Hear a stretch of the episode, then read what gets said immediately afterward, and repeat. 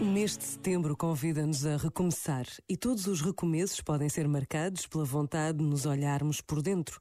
Um olhar que pode ser exigente, porque é bem mais fácil ver os defeitos dos outros, as falhas deste e daquele, as culpas do tempo que vivemos. O desafio é recomeçar com um olhar centrado naquilo que somos, fazemos e dizemos. Por vezes, basta a pausa de um minuto para desejarmos este recomeço. E Deus não nos falta. Pensa nisto e boa noite. Este momento está disponível em podcast no site e na app.